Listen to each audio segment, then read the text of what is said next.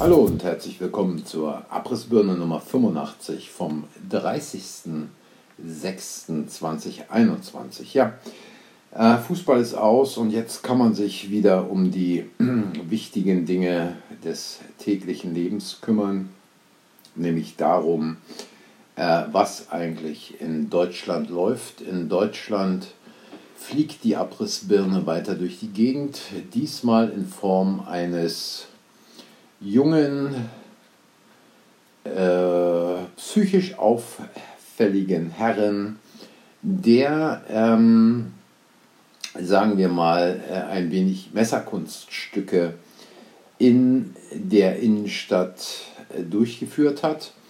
Und wie kann es anders sein? Natürlich hat es nichts mit dem Schutzlosstellen deutscher Grenzen im Jahre 2015 zu tun.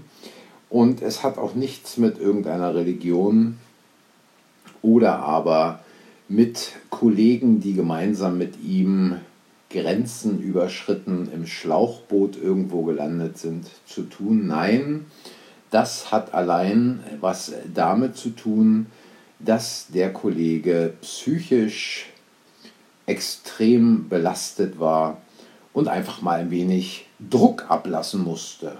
Nun, äh, der Spiegel schreibt dann auch gleich einen schönen netten Artikel von der bekannten Frau Stokowski, die immer wieder gut ist für ein paar äh, Reframings. Ähm, und die schreibt also, was tun gegen Femizide?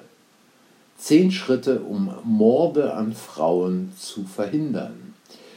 Auch niedrigen Mieten und Therapie, auch niedrige Mieten und Therapieangebote für alle können helfen. Politik, die Femizide verhindern will, muss alle Vorstufen der Gewalt bekämpfen und gefährdete Frauen besser schützen. Nun, da kommt einem fast in den Sinn, wie es dieser tolle SPD-Politiker in der Bild formulierte, dass man natürlich nicht vergessen darf, dass äh, viele Mordbanden in Deutschland unterwegs sind, weil die AfD in den Parlamenten die, den Weg vorbereitet, nämlich sprachlich. Man merkt, es ist Wahlkampf und es gibt einfach so Dinge, die passen so überhaupt nicht da rein. Apropos Wahlkampf, ich weiß nicht, ob es wirklich Sinn macht, bei irgendeiner dieser seltsamen Vereinigungen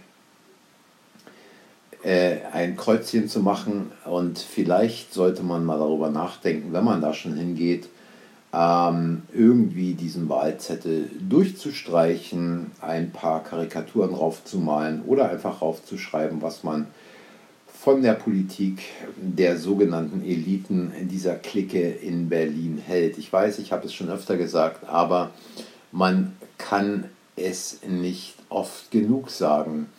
Nun, ähm, dies äh, traurige Rad in Deutschland dreht sich weiter. Die Abrissbirne fliegt durchs Land und jetzt äh, kommen also Leute vorzeitig aus dem Urlaub aus Portugal zurück.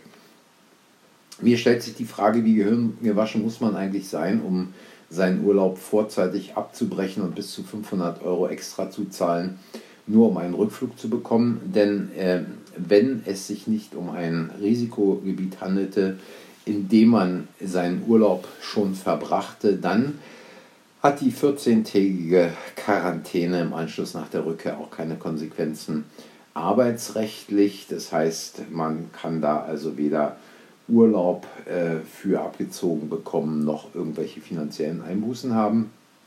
Und ich denke, wenn sich sogenannte Spitzenpolitiker schon darauf einlassen, dann Portugal beispielsweise in diesem Fall als Virus-Variantengebiet einzustufen, sollte man doch einfach ganz entspannt seinen Urlaub zu Ende bringen, souverän agieren, nach Hause kommen und dann nochmal 14 Tage schön auf Balkonien weiter abmatten, um quasi die Zeit zu genießen. Denn äh, die Lebenszeit ist begrenzt und äh, man sollte das Beste daraus machen. Ja, ähm, die Verblödung im Land geht genauso weiter, denn man hat jetzt also Wissenschaftler, nicht Mann, sondern Wissenschaftler haben jetzt also festgestellt, dass von verschiedenen äh, Präparaten ähm, freundliche Ergebnisse zu erwarten sind, nämlich dass es äh, offenbar einen jahrelangen Schutz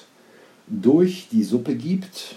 Wie man den jahrelangen Schutz durch die Suppe wissenschaftlich begründet, ist nicht ganz klar, denn äh, die Suppe wird seit Ende letzten Jahres in die Oberarme reingerammt und selbst wenn man festgestellt hat, dass es äh, gewisse Antikörper im Blut gibt, die drei Monate lang stabil sind, so sagt dies doch nichts über einen jahrelangen Schutz aus. Aber es geht auch nicht mehr darum, irgendwelche wirklichen wissenschaftlichen Erkenntnisse zu generieren oder ähm, etwas herauszufinden, was dann wirklich nach vorne bringt, sondern es geht um politische, demagogische Überschriften, um den Leuten zu sagen, guckt hier, lasst euch die Suppe in den Arm rammen, damit ihr jahrelang geschützt seid und in sechs Monaten wieder an die Nadel ran dürft.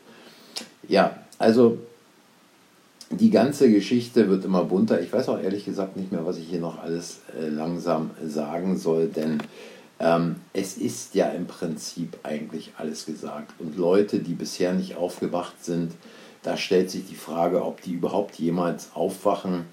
Ähm, gut, ähm, ich meine, man sollte die Hoffnung nie aufgeben, aber letztlich ist es doch ein Spiel, bei dem die meisten inzwischen so gehirngewaschen in der Ecke liegen, äh, dass sie wahrscheinlich überhaupt gar nichts mehr merken.